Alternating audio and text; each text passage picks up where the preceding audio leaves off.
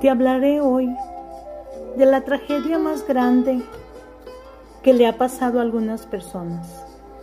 No es que todos los abandonaron, no es que están hoy en el suelo, no es que hoy cayeron, no es que no tienen a nadie a su lado, no es que hoy están en bancarrota. La tragedia más grande que le pasa a la mayoría de las personas es que tiene autoconmiseración, siente pena por sí mismo, siente lástima por la condición en la cual está.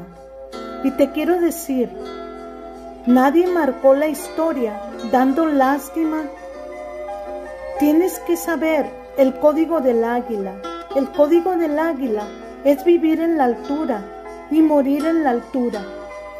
El águila se siente enferma, sube, sube hasta la cima más alta, que nunca se encueva en un lugar y muere en ese lugar. ¿Sabe por qué? Porque ella entiende que su cuerpo no puede ser devorado por los chacales, por hienas, por los buitres, Tú no puedes ser devorado por los que te quisieron ver caer y sacaste ese espíritu de lástima, de pena. La primera que no te tiene lástima soy yo. No me hables de lo que de lo que es triste, que es tu condición. No me hables de la mal, de lo mal que te está yendo. No me hables de lo mal que te está tratando la vida porque como esta está tratando, como te está tratando la vida,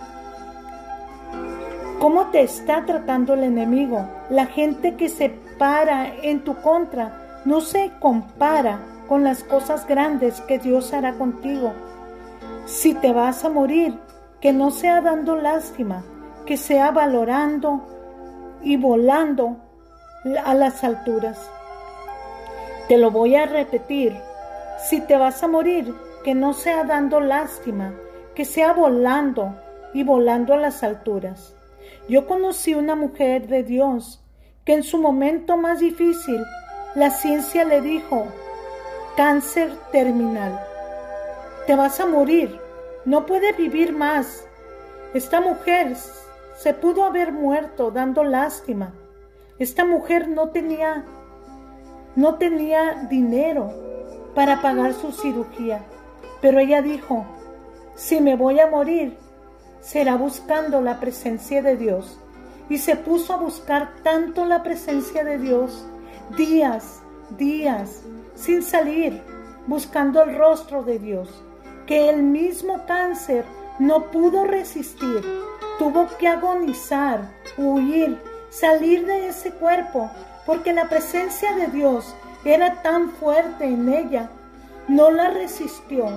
Nadie, nada ni nadie puede resistir la presencia del Señor Todopoderoso.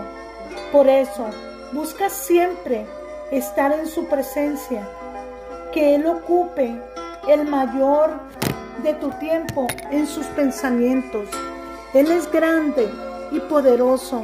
Él puede hacer de la nada algo. Él te ama, busca su rostro. Amén. Amén.